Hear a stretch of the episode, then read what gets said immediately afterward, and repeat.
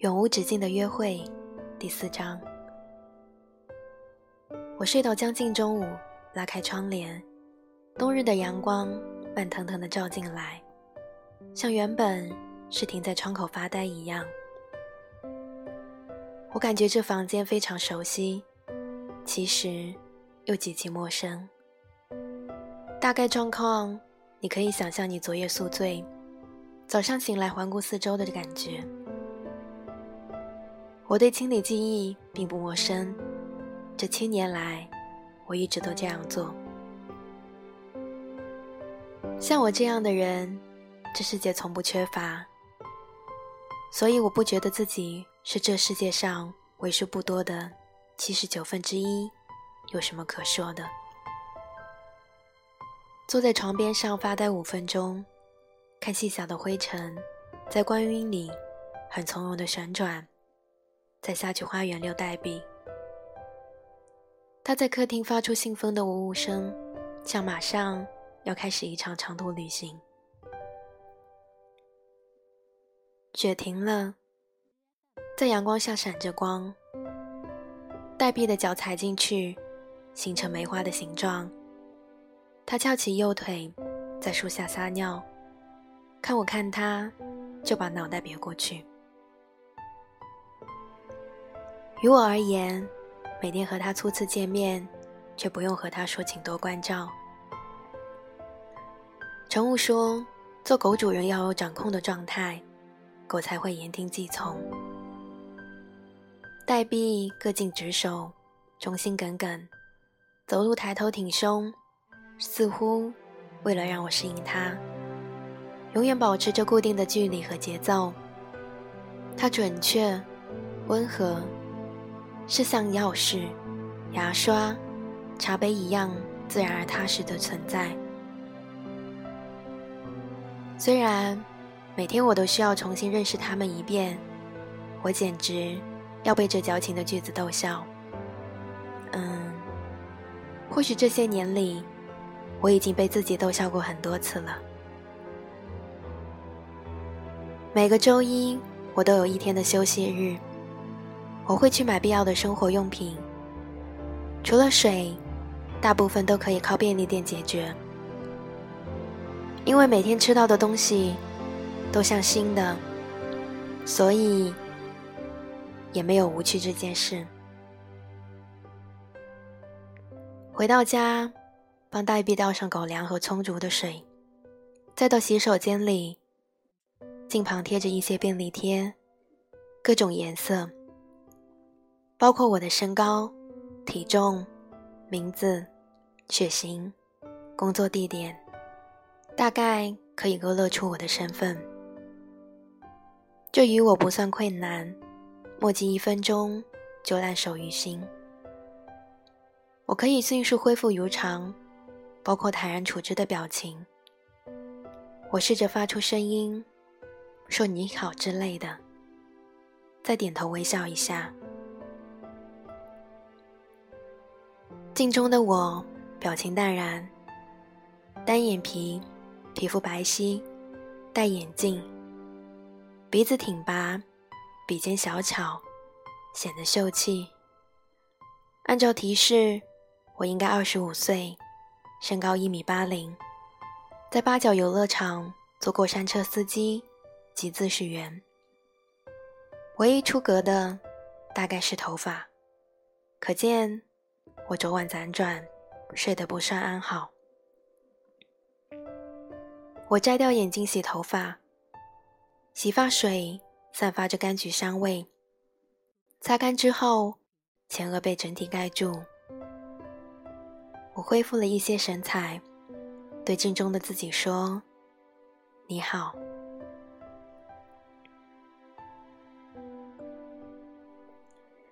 像一个温和的看不出破绽的年轻人。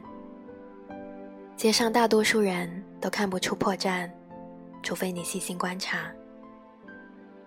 更早的时候，一个叫曹真的医生告诉我：“你不会丧失基本的语言能力、常识、对世间的基础判断，因为你保存他们的地方和常人无异。”他单眼皮，眼角有四条皱纹，左侧多一条，大概常眯起眼看片子。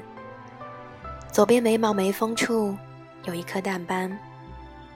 他看着我，说：“但你负责短暂记忆的部分，嗯，和我们不太一样。”他的话终于解决了我多年来的疑问。这疑问一直藏在心里，让我必须保持沉默，以便更像个普通的男同学。曹真医生语言平缓，对我保持着充分的礼貌。他或许已经抑制住发现世界上为数不多病例的兴奋。面对我时，他很克制，似乎见怪不怪，口罩遮蔽了他的大半表情。主要是没有案例参考，而且对于大脑这个器官来说，我们知之甚少。便于你理解的话。这种病症带来的困扰，大概是情绪比较复杂。你的记忆，嗯，像一个不停注水的气球。那它会不会爆掉？我仅表达我的好奇，像聊一个真正被水充满的气球，以及它是不是会真的爆掉。所以大可不必惊慌，你被赐予设定的同时。大概就会被赐予应对这样设定的天赋。我一贯淡然处之，这样的性格在此时发挥了应有的作用。理论上不会，但你会对情绪失去控制，表现大概是大哭或者大笑，而且毫无征兆。为了慎重起见。曹真又沉吟了一下。当然，因为科学上对这种病症的观察实在太少。到我十九岁，我情绪失控总计十三次，公交车上两次，电影院一次，餐厅一次，家中九次。这都说明我是个宅男。嗯，我也不知道。我为什么总结出这个？我从小就很奇怪，这我习以为常。只要我见过的，我都记得，并且没有需不需要，都记得。甚至我可以把当时的情况放大细节来查看。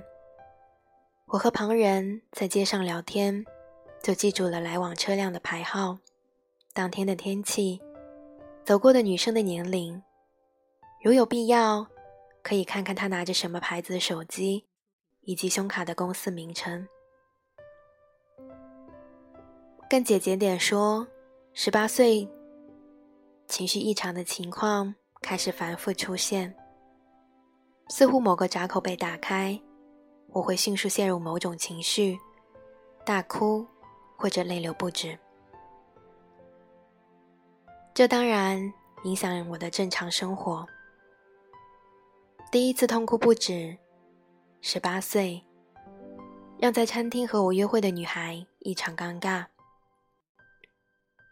那时她正在讲自己宠物仓鼠多奇的故事，故事并不有趣，他又讲的毫无重点，只是用了很多类似“超级可爱”之类的形容词。他为了让约会显得正经，刻意披散下自己的长头发。女人比男人早熟，大概这样的约会对他来说意义非同小可，以至于他多少有些做作。我这样想着，然后我突然想起，两岁半时的我，曾经也有一只叫做米米的猫。它通体洁白，会用眼睛和我交流，甚至会诱导我拿饼干或者给它开门。它真是一只聪明的猫，类似无师自通便可以奴隶男人的女子。我三岁前不会说话，唯一真正的交流只是和他。直到他后来误吞食试过了鼠药的老鼠，可他分明不饿，大概只是因为好玩。当晚他异常痛苦，蹒跚着走过来，眼神努力集中看向我，但又力不从心的样子。我觉得他叹了一口气，带我到大门口，大概是让我给他开门。我打开门，他痛苦的呜咽了一下，转头看我，自此没有回来。我会成句说话之后，问：“米米去哪里了？”母亲惊讶于我还记得这只大白色的猫，可能贪玩跑出去了，只是再也没有回来。我知道他死了，只是不想死在家中被我看到。我想起得到母亲肥护之后我的痛哭。脑中像有什么，好像三角铁之类的东西，叮的敲了一下。情绪从那时复制到此刻，正在约会的我立刻泪流满面，声音也无法克制，几近嚎啕。同我约会的女孩成绩不好，身高一米六五，身材过度发育。显得比实际年龄大一些。她涂了过红的胭脂，被我一下，面部像被开水烫过。他拉我出餐厅，帮我擦掉眼泪。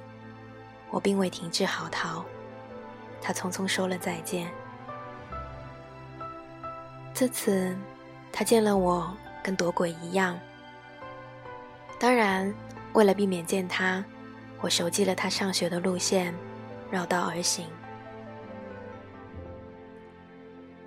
还有一次，电影院里主角怒吼，发自己的脾气，我所有懊恼的时刻就集中爆发，再在这个点上瞬间并发出来。然后我突然也咆哮了一下，之后大哭不止。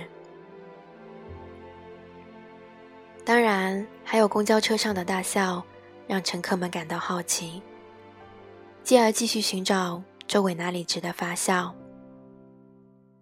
我只好用手势让司机停车，在太阳下笑得面红耳赤。这倒不痛苦，甚至我觉得也不算难堪。但对习惯于隐身在人群又不善言辞的我，因为自己情绪失控，惊扰他人又被关注，是件麻烦的事。情绪不受控制时，会想起生命里所有的滚，虽然他们为数不多。听到“我爱你”这样的歌词，所有有有这句歌词的歌，就全部充斥脑海。尴尬的时候，就会出现有生以来的全部尴尬，而如果真的被激怒，就是这么多年来怒气的叠加，这让我非常崩溃。一方面，我内心知道自己只是被记忆触犯，按到了我的某个情绪的开始键；一方面，又无法停止，直到呼吸变得困难，整个人抽搐起来。随着程度越来越严重，我不得不到草城医生这里医治。我变得更加沉默，抗拒进入更多人的场合。为了减少这些麻烦，我不得不更少的交朋友，与人对视。虽然我内心明白，这与我的成长并无好处，但好在大家都在忙着长大。像我这样沉默的人，只被评价为孤僻，并没有被人刻意解决。我没有毕业合影，必须避开人群需要聚集的地方，包括很难去影院或者参加聚会。我必须保持情绪稳定，强迫训练自己平静，不想任何事情。我基本不用睡觉，大部分时间我和数字、词典、长句子、姓氏名录为伴，以减少情绪对我的干扰。记住每朵花的名字，知道地球上所有的物种、河流的支流、山脉的形成、水的状态、化学元素的名字，以及在什么情况下产生变化。知识从不亲切，但也没有情绪，适合一起入睡，也适合恢复如常。当然，因为超强的记忆能力，我过目难忘，不用背诵，可以清晰记得老师讲的课程。黑板上的板书储存在我脑中，大概类似一张张精度非凡的照片。还是可以人手放大缩小那种。只要我愿意，我可以清晰调出任何我需要的细节。但为了不被人注目，我需要多做错几道题。考试的大部分时间，我都在自己计算分数，力求保持中等水平。大脑是人体最重要的器官。这句话，竟然是大脑告诉我们的。这句话，看起来真是诡异异常。我捶打我的头，它看起来和垂起来都没什么不同，可被比作被水充满的气球，则上肩上拖着一个定时炸弹，要随时炸开，庸庸碌碌。面目平凡的人群，或者待我如常人的其他常人，嗯，这对别人不公平。我这样想，继而保持治疗的决心。除了偶尔像个神经病，你是个很棒的年轻人啊！我唯一的好朋友陈雾说，又试图用手摸我的头。我敏捷的避开，对他的认可表示认可。我和陈雾幼儿园就认识，记得他每个成长的瞬间，包括一次在课堂上把屎拉在裤子里。后来他得了肝病，复课的那天，人脸色蜡黄。下课了，全班同学都躲出去，只有我还坐在原地不动。他说：“我同桌都搬走了，要不我们当同桌吧？”我说：“好。”其实我也是没什么地方可以去罢了。后来陈雾告诉我，他是那种狗一样的人，一旦认准了，大概就可以做一辈子的朋友。那时我不了解狗。或许他们就像晨雾一样，他高大挺拔，眉目好看，笑起来像个发光体，耳垂上有一颗痣，像耳钉般大小。拜大脑所赐，他边长大边旺，我却对他了如指掌。他的个子和蠢成正比，越高越蠢。他陪我去看医生，认真的听完，又认真的思考。我几乎可以听到他脑浆转动的声音，最后只换来他说：“仔细想想，还真有点酷呢。”然后他问我能不能清楚一下关于所有前女友的记忆啊，医生。我几乎要喊出滚。曹真医生说：“不可以，单独去除某段记忆是不可能实现的。川成能做的是短时记忆清除，只是保持现状的一种方式。别开玩笑，对我来说，这倒不算痛苦，除了吃药当晚，我的头会像心悸重整般疼痛。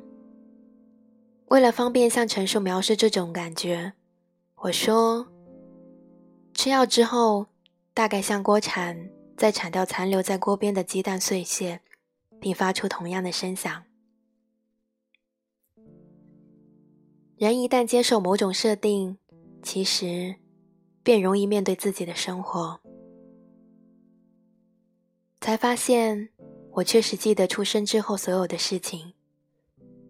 包括我额头上疤痕的形成，妈妈第一次听见我喊她妈妈时候的表情，第一天上学做自我介绍，第一次得朗诵比赛的冠军得到掌声，之后知道被人关注真是麻烦，再也没有参加过。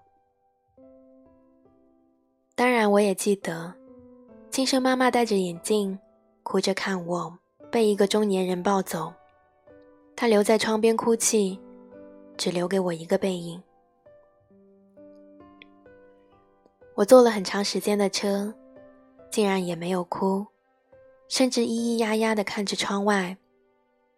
这个妈妈欣喜的接过我，拙笨的学习育儿。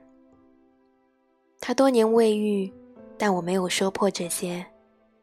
她后来再婚，嫁人。我都当她是亲生妈妈看待，除了偶尔可忍的疼痛，我都在平庸无奇的长高。超级记忆的事情被我当成一个贴身秘密收存，因为讲解起来太麻烦。陈武说：“那是怎么回事呢？”我只能尽可能的描述，比如。调取记忆，像在库房选取照片，它们悬挂在那里，上边标注着时间、地点、天气状况等细节数据。陈雾呢说：“酷极了！我没有超级英雄梦，更不是戏剧性人格。于我来说，这件事……”只是一种设定罢了。我对妈妈隐瞒了我的脑袋像个随时会爆掉的充满水的气球这件事，即便我认为这真是一个好的比喻，以方便她再婚之后可以安心的离开这里。他在美国，每月给我固定的生活费，每次我和他通话。都在关键问题的记录，以方便下次使用。每天清除记忆，我竟没有露出破绽。此刻，毫无破绽的我，发现写字台上有一颗梅子糖。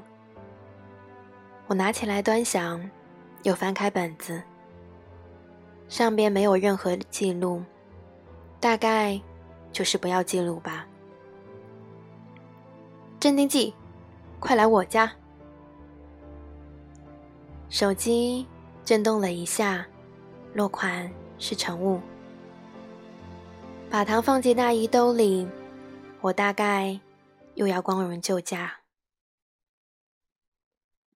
这一章到这里就结束啦。最后送给大家一首歌，来自。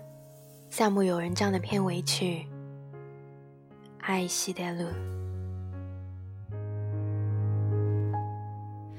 ねもう少しだけもう少しだけ聞いていてほしいねも 少しだけもう少しだけわがままいいですか？手に入れた途端に消えてしまう。